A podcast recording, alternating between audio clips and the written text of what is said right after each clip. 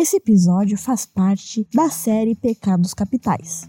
Nós finalmente chegamos ao seu último episódio, que será dividido em duas partes. Este episódio contém as seguintes palavras: pinto, pintão, pintinho, falo, pênis, piroca, vagina, bucetada, entre outras mais. Se você é sensível ou apenas gosta de mimimi, não ouça. Aqui é sem miséria de piroca! Chama suas amigas, marca elas aqui, dia que vier pra ser só adquirir sua piroca! Eu tenho aqui pra mim! Fala galera, sejam muito bem-vindos e bem-vindas a mais um episódio do Quero Que Eu Desenhe. Eu sou Larissa Mercury e hoje nós vamos falar sobre o erotismo e a sexualidade na arte.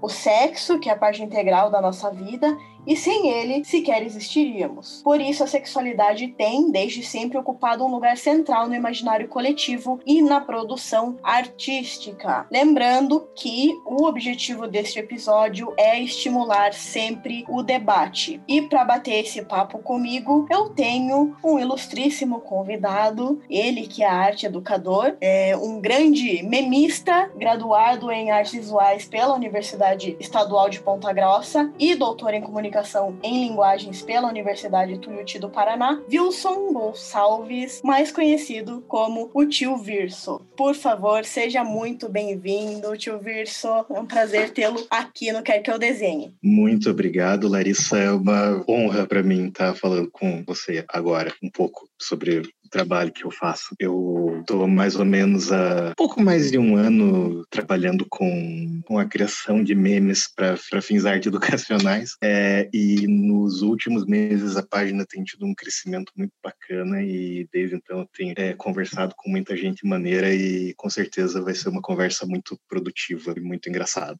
Bom, antes de tudo, você possui uma página no Instagram, você também tem um podcast sobre arte e o grupo de discussão no Facebook. E a sua abordagem é um tanto quanto desconstruída, não é mesmo? E também você ensina de uma Sim. maneira muito mais prática e muito mais didática através dos memes. Eu gostaria de saber o que, que te inspirou a, a fazer essa abordagem específica e didática sobre a arte. É, então, bom, como você falou, né? Eu tenho um perfil no Instagram, que é o, a plataforma mais antiga do Tioverse, história da arte com Tioverse. E dali é, foi para a página no Facebook.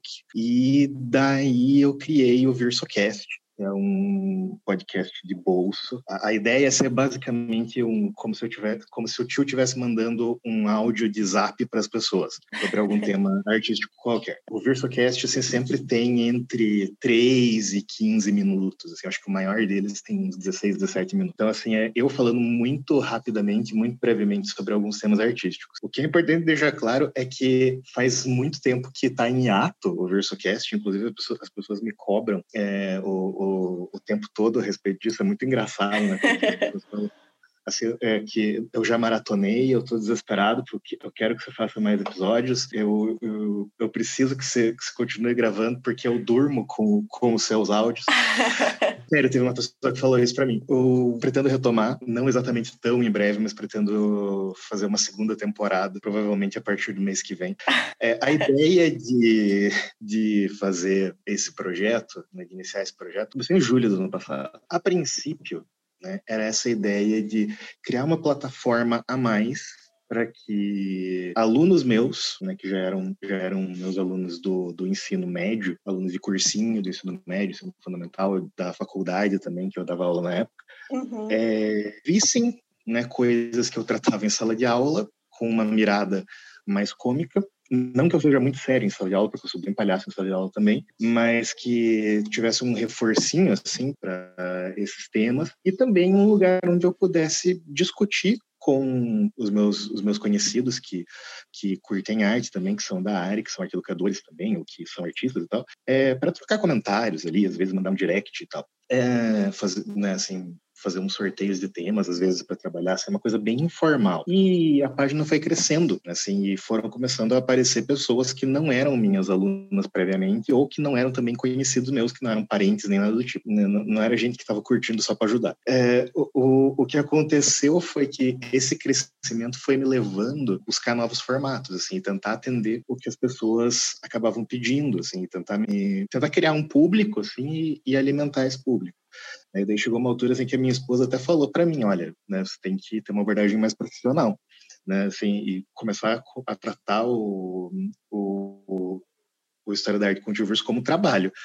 E uhum. foi exatamente o que eu comecei a fazer a partir de então, né, assim, foi no começo desse ano que eu adotei esse formato que tem agora, que tem, toda semana tem um tema, que todos os memes vão ser centrados naquele tema. Então, assim, por exemplo, essa, né, essa semana que eu, tô, que eu tô aqui gravando com você é a semana da estética masculina. Então, todos os posts são sobre corpo masculino, masculinidade na história da arte. Eu já tive, já tive semanas sobre arte moderna de 22, sobre arte de rua, sobre artes indígenas brasileiras, assim, assim eu vou, vou conduzindo mais ou menos a, a página e tem tido uma resposta muito boa assim, para algo que começou tão informal.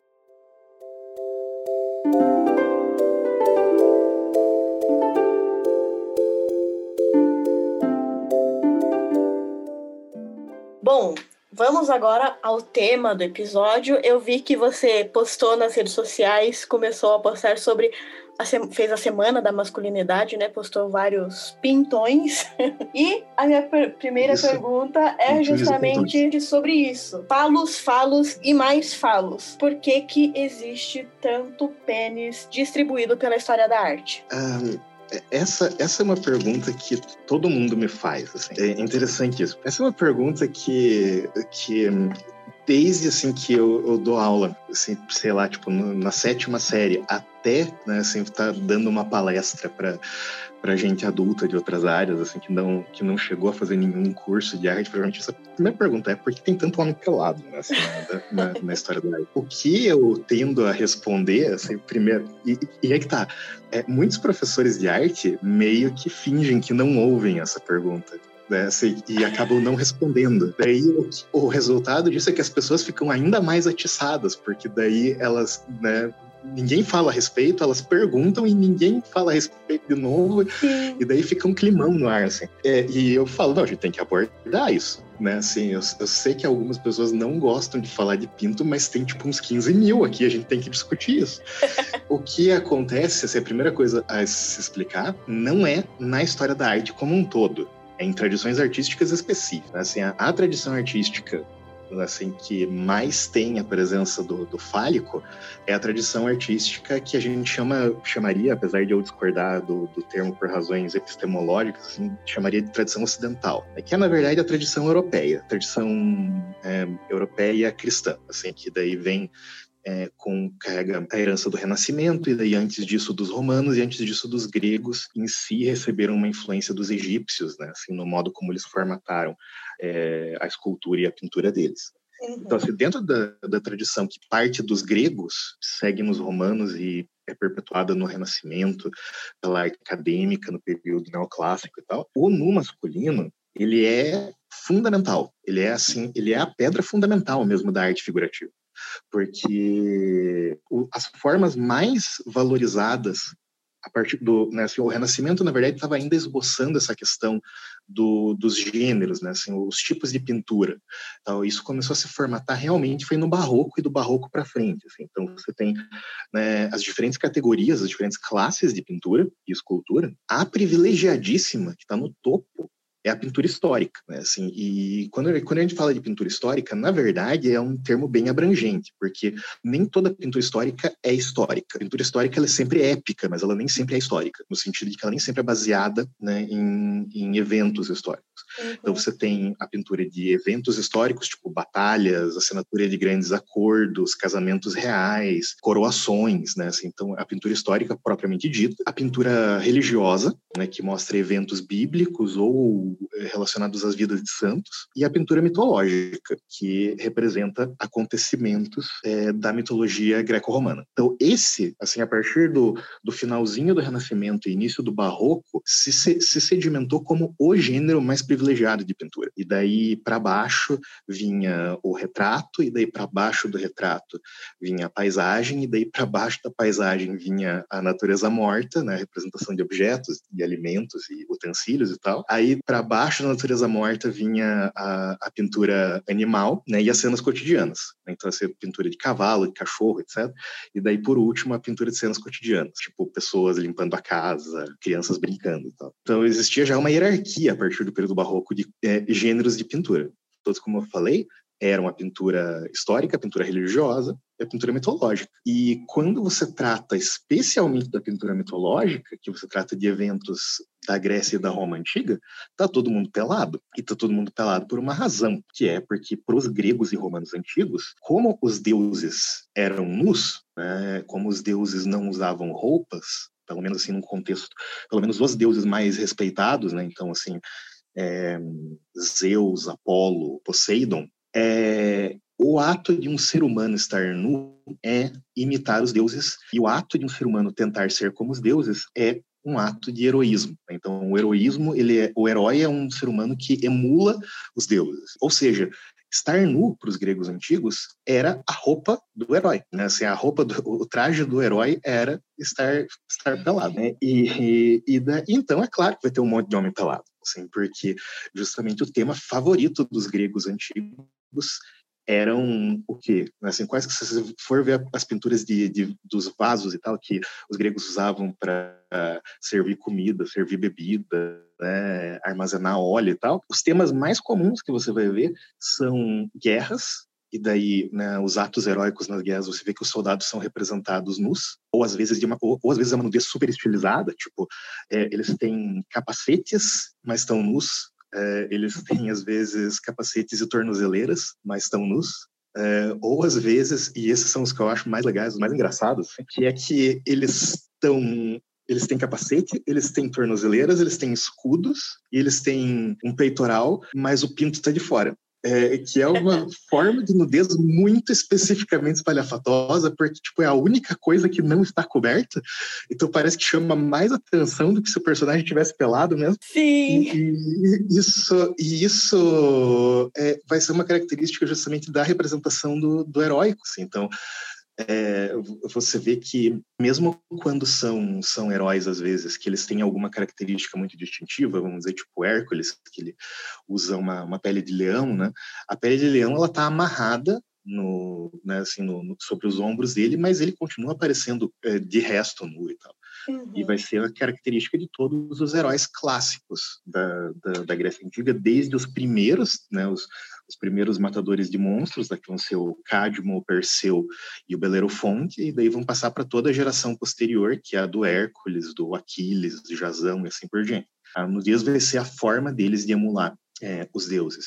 E os atletas gregos, né, em competições, como era o caso dos Jogos Olímpicos, eles competiam nos, né, eles corriam nos. O lutavam-nos e assim por diante. Aquilo tudo era visto como uma forma de emular os deuses. Tanto é que, especificamente, os atletas gregos e romanos, eles não só competiam nus, mas eles é, se apresentavam besuntados, né? Eles eles passavam azeite no corpo inteiro antes da, da, da, das competições, né? justamente porque a ideia era que o, o, porque os gregos eles imaginavam os deuses como tendo uma pele meio que metálica, né? assim, uma, uma pele bronzeada e, e, e, brilhosa, assim. Então os atletas eles se apresentariam sempre nus e é, completamente azeitados, é, justamente para oferecer um espetáculo para as pessoas. Porque para os gregos antigos Para os gregos antigos, o corpo não só não era algo de que se envergonhar, era algo que tinha que ser mostrado.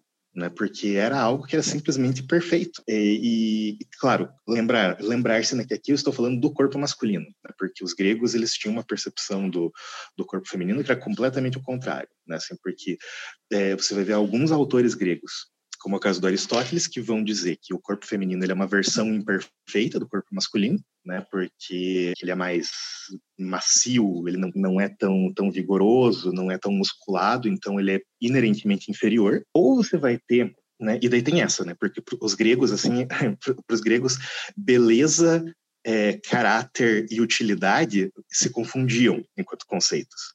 Né? Assim, então, assim, então, ser bom, ser bonito e ser útil estão na mesma categoria na maioria das vezes, que era o que, o que eles usavam essa palavra que todo mundo dá risada quando eu falo, que é a calocagatia. A calocagatia é a ideia de justamente a, o, o, sujeito tem a calocagatia, ele é bom, ele é bonito e ele é útil.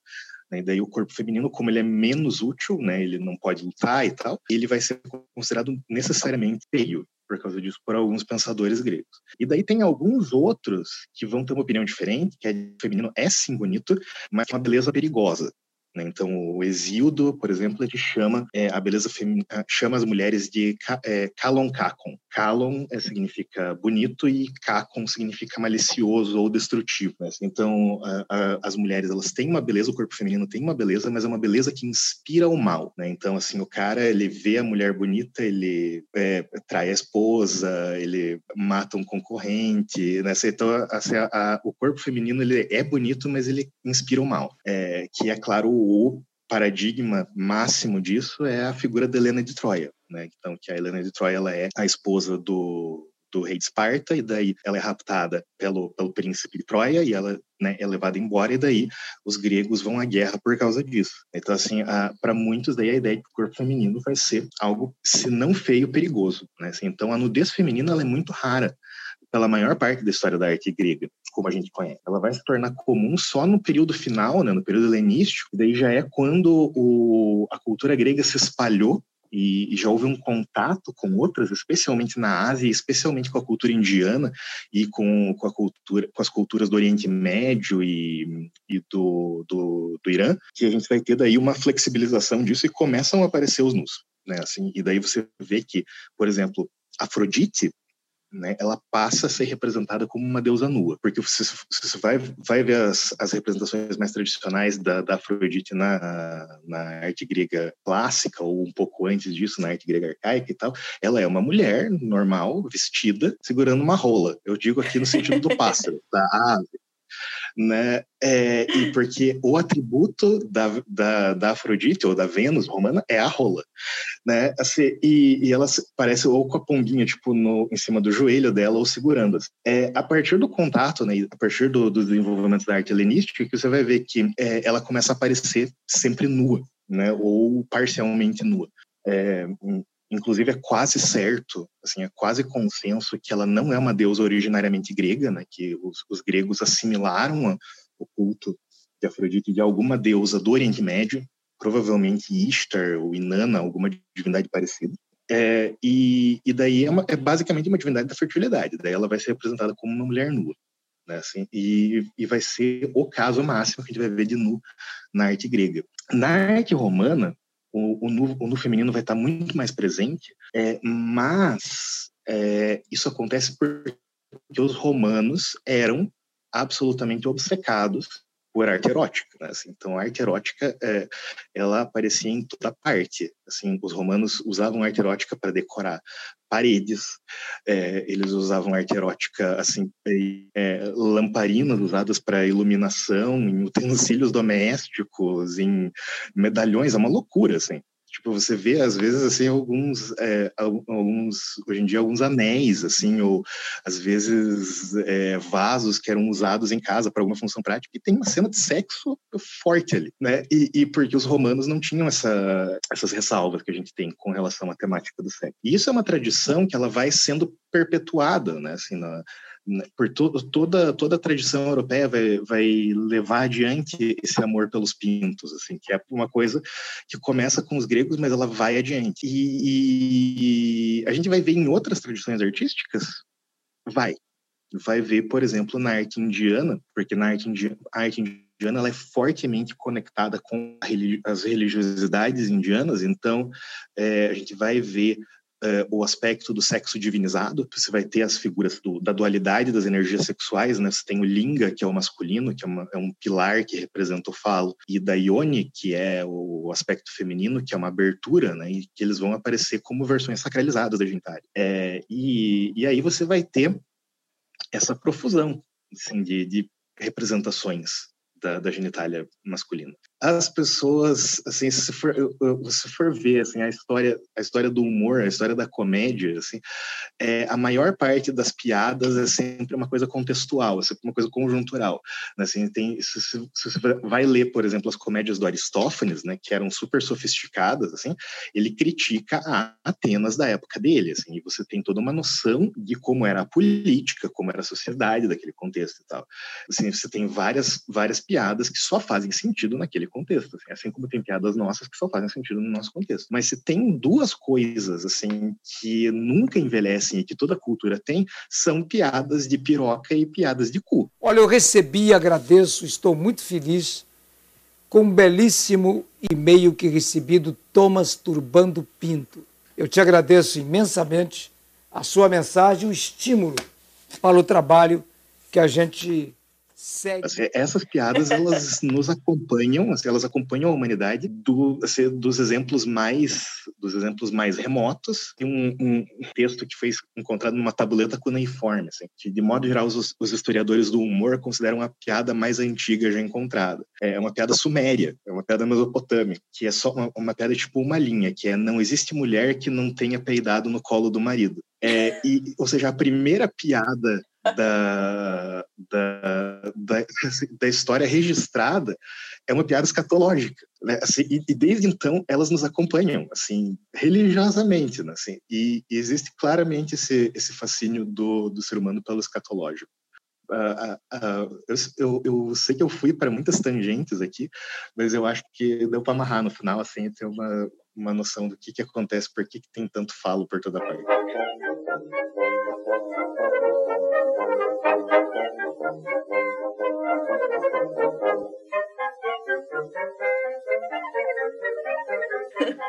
Como você já citou, né? É, historicamente sempre houve o, o, erotismo na arte, né? Desde os, os afrescos da condenada Pompeia até a Índia, a China, o Japão e as gravuras na França como que essas representações mudaram ao longo dos anos e qual que é a importância delas para nós hoje? Assim, qualquer sociedade que desenvolve uma cultura visual relativamente elaborada vai ter algo que é análogo a, a uma arte erótica. Assim, não necessariamente vai ter uma arte erótica per se, mas vai ter algo análogo. Por que, que eu digo isso? Porque às vezes, qual que é a proposta né, de uma obra de arte erótica? Como é que a gente classifica uma obra de arte erótica? Uma obra de arte erótica, ela é feita para incitar, né? Ela é feita para provocar.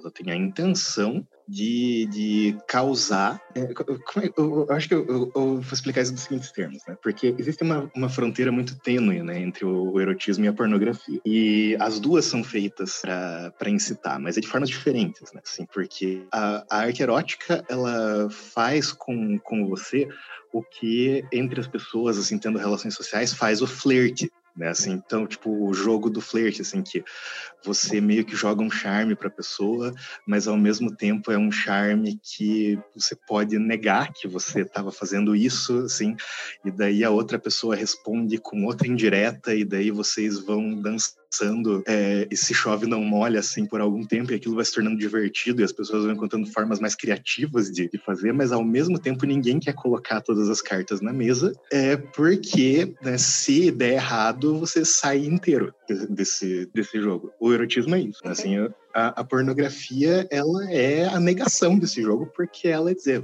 vamos transar, né? Essa é, é, é, é a grande diferença. Mas as duas têm essencialmente o mesmo propósito, que é incitar. Em algumas culturas, você vai ter uma predominância do erótico pela via da literatura, né, em, em, algumas outras culturas vai ser predominante na, na forma das artes visuais. Em algumas culturas, assim, o erótico ele é praticamente indistinguível do religioso. Então, se você vai ver, por exemplo, figuras de sexo em um templo indiano ou em um manuscrito indiano, você parte do pressuposto que naquele contexto cultural, o sexo é algo que não é só biológico e normal, mas é algo que é também uma prática espiritual, né? Assim, então, porque se você se você é, é adepto de uma religião na qual todo o ato é ritualizado, desde o ato da alimentação até o ato de você parar para trabalhar, até o ato de você ter relações sexuais com alguém, então deixa de ser só o ato biológico e passa a ser ritualístico também. Passa a ser, às vezes, um ato de oração, né? Às vezes o, o, o sexo é uma forma de, de, de, ritual religioso, uma forma de oração, e às vezes é uma forma da liberação de alguma energia, que é uma energia vital. Então, assim, você não tem uma fronteira ali entre o sexo enquanto função, ou seja, talvez gerar descendentes, né? O sexo enquanto erotismo, que é causar prazer, ou o sexo como religião, né? Que é uma relação com o divino né, por aquela pela via do, do, do, orgasmo, do contato físico e tal. É, então, em algumas culturas não existem essas fronteiras. Tudo é tudo. Tudo é, é tudo borrado. Agora, se você vê, por exemplo, o caso dos romanos, é muito interessante porque parece que é só sacanagem mesmo. Né? Assim, parece, a impressão que dá é essa, porque você vê, né, é, é, assim, parece que não tem nenhuma outra intenção senão, assim, né, mostrar as pessoas se pegando duro, assim, né? E, e, não, tem, não tem nenhum outro contexto e tal, assim. E varia muito, assim, as gravuras que você falou, as litografias francesas, tem essa, essa coisa, assim, e que era, os franceses, no século XVIII para o XIX, eles eram famosíssimos, assim, por causa da literatura erótica.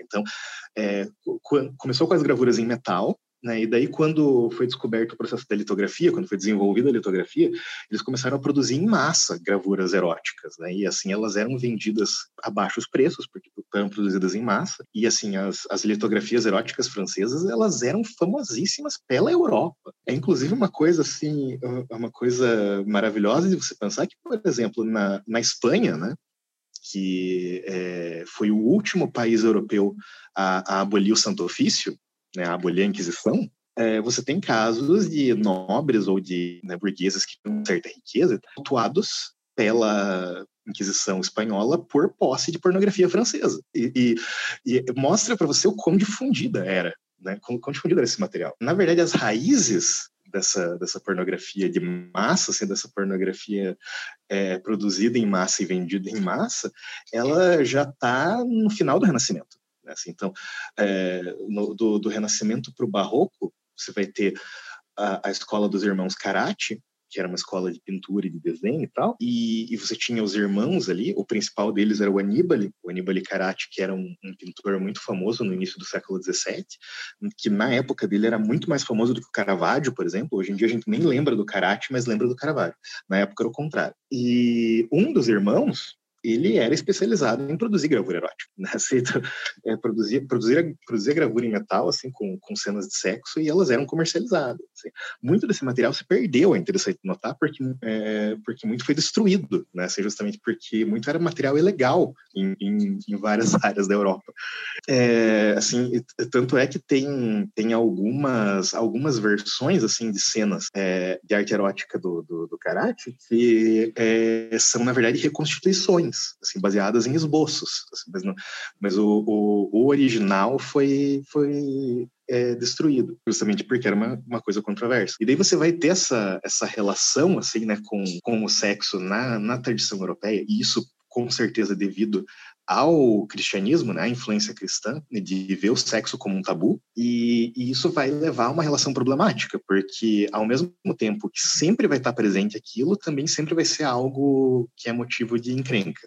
Então, ao mesmo tempo que está sempre presente a pornografia, ela também sempre vai ser uma coisa perseguida e, e apreendida e queimada e assim por diante. Então, a, o, o, erótico, ele meio que é uma inevitabilidade, né? Assim, o, o existem manifestações certamente do, do, erótico que são mais saudáveis do que outras, né? Assim, a gente tem, por exemplo, hoje em dia, uma, uma indústria do filme pornográfico que é absolutamente insanamente cruel, né, assim, e, e é algo que deveria ser visto tal como é, como criminoso. E existem manifestações que são criminosas, existem manifestações que são saudáveis, existem manifestações que são questionáveis, e tudo isso de acordo com as demandas morais de uma determinada época, de um determinado contexto.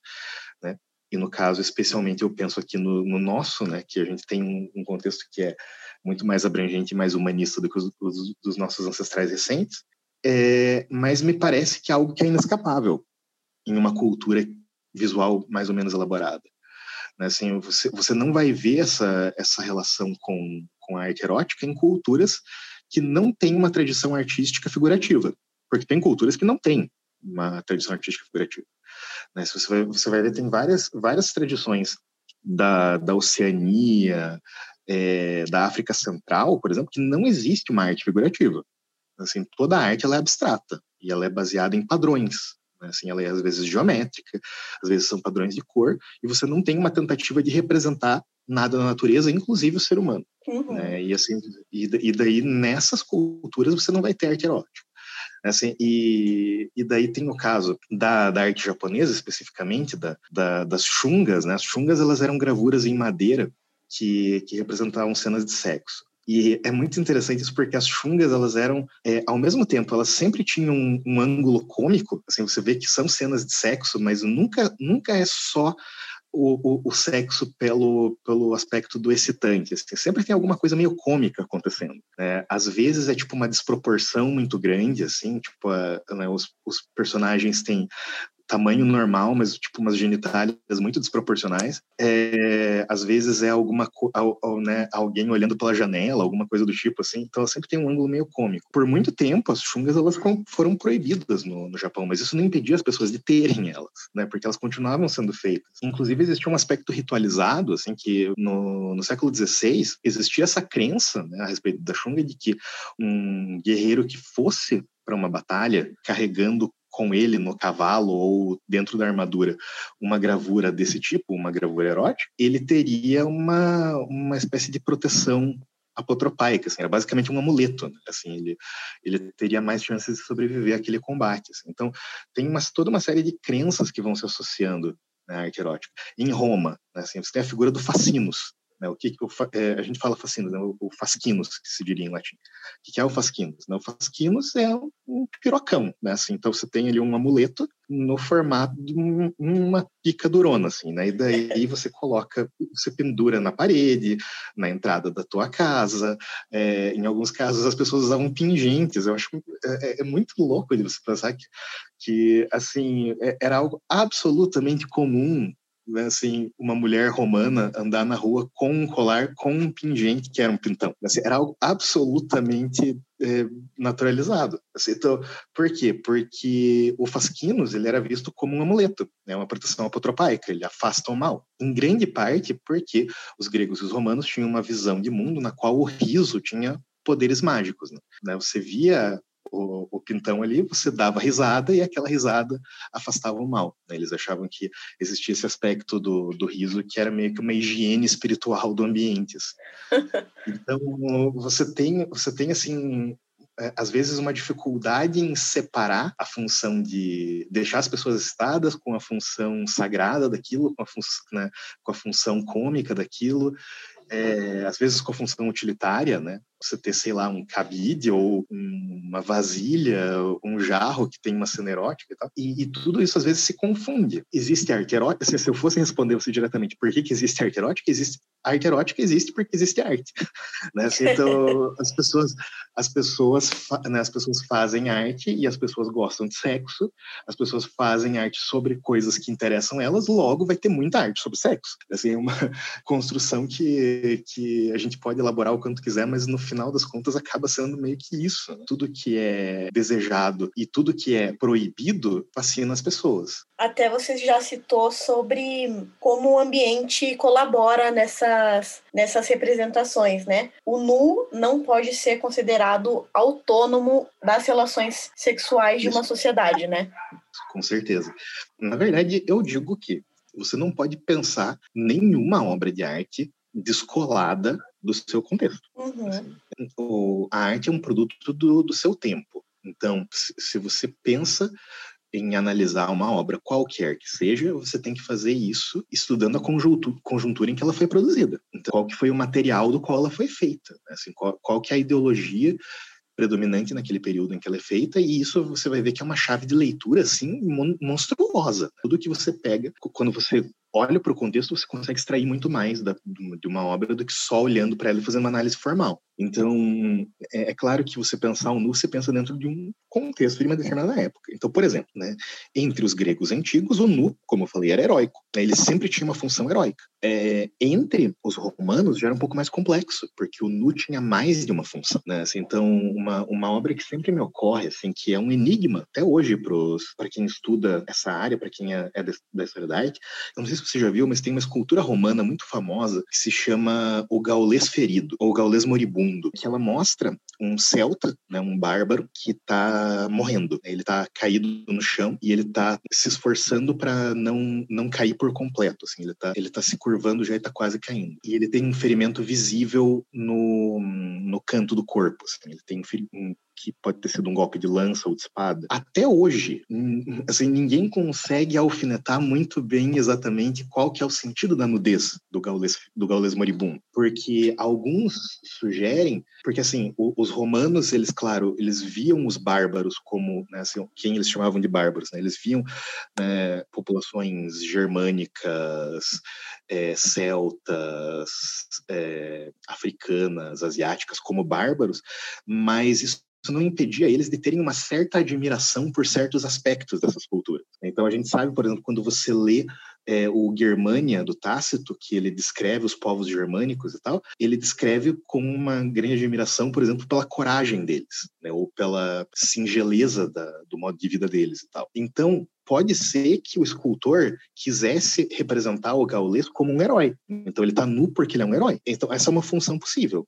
da nudez ali, representar algo, algo de heróico. Por outro lado, né, a gente sabe que quando os romanos capturavam um líder inimigo, eles desmoralizavam ele e uma das formas de fazer isso era despindo ele, né, e desfilando ele publicamente. Então pode ser que seja uma nudez humilhante também, porque é, tem, vai ter esse duplo sentido no caso dos romanos. E pode ainda ser uma nudez documental, né, pode ser que seja realista, na verdade, porque é, os, os, romanos eles né, descrevem vários relatos escritos que os gauleses, é, alguns, alguns dos guerreiros gauleses, é, tinham o costume de lutar nus para assustar os inimigos, né? Porque daí a nudez na cultura celta ela é uma coisa chocante. Na cultura celta, por exemplo, você só revela, né, assim, nas tradições célticas, você só revela a nudez para a pessoa com quem você tem relações sexuais mesmo. Então, quando esses guerreiros eles entram numa espécie de transe né, e eles tiram a roupa antes de uma batalha, é porque aquilo tem a, a, né, a intenção de chocar o outro.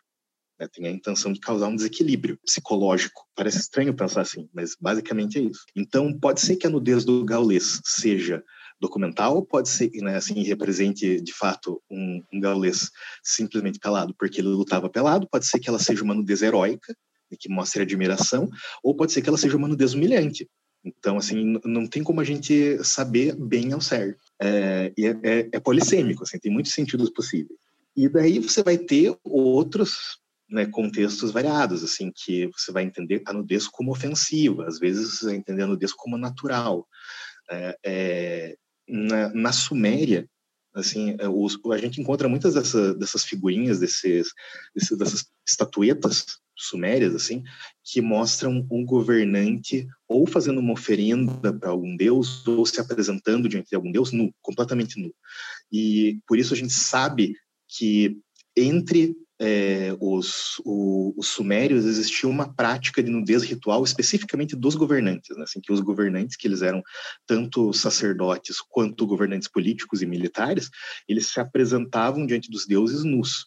A gente não sabe ao certo se isso era talvez um ato de uma demonstração de humildade ou se é, se era tinha algum outro aspecto ritualístico envolvido, mas existe isso, existe esse aspecto. Então você vai ter assim várias várias coisas a respeito. Um, um exemplo que eu absolutamente adoro, assim.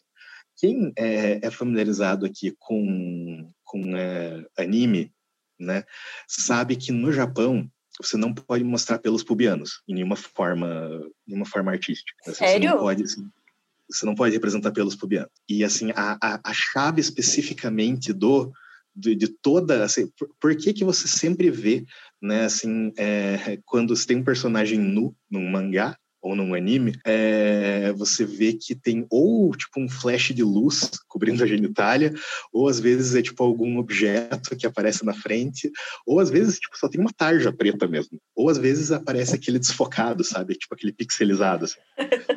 É, e, e, e, isso acontece né, por causa de uma restrição que há de mostrar pelos pubianos, especificamente. E eu, eu acho absolutamente interessantíssimo isso, porque se você olha para as chungas, assim, não tem nenhum problema com, com a representação das genitálias. Mas daí, na cultura japonesa contemporânea, é interessante como culturas que tinham uma certa naturalidade com a nudez, depois que elas entram em contato com culturas cristãs, elas começam a perder isso. Uhum. Foi, o caso dos, foi o caso dos japoneses, é, foi o caso em, em muitos grupos dos Maori na Nova Zelândia. Né? Foi o caso da Índia. Né? Na Índia, é, você antes tinha templos e manuscritos decorados com cenas, com cenas de sexo.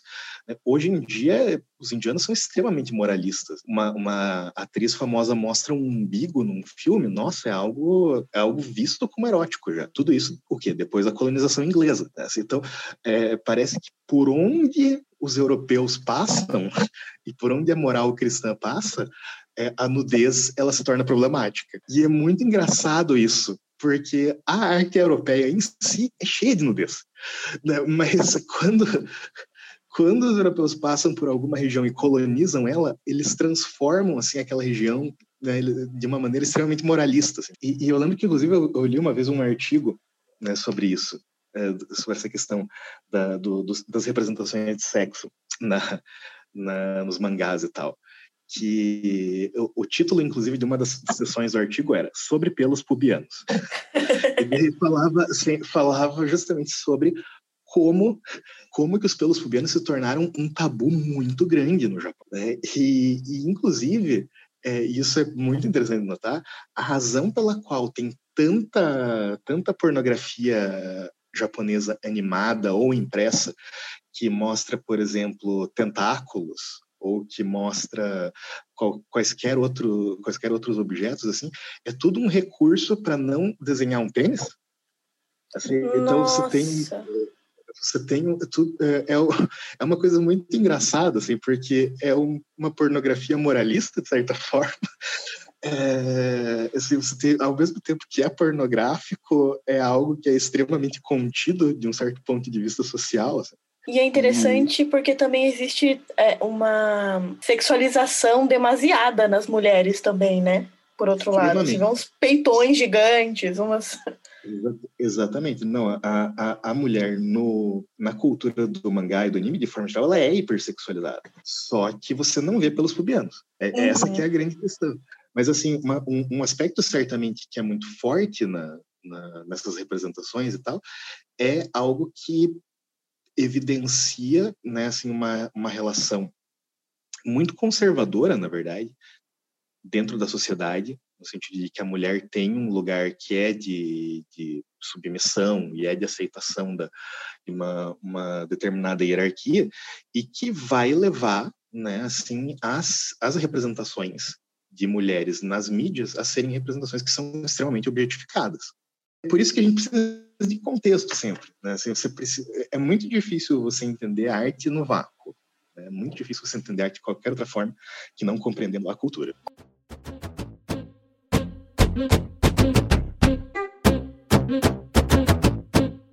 Como que a gente pode estudar a arte para aprender sobre esses diferentes aspectos na sociedade? O meu conselho é sempre olhar para uma obra fazendo algumas perguntas você vai estar tá no, no, museu, na galeria, olhando para uma obra e você vai conversar com ela. E tem certas perguntas que são fundamentais que você faz. É claro que a primeira é a pergunta mais óbvia que existe, né? O que.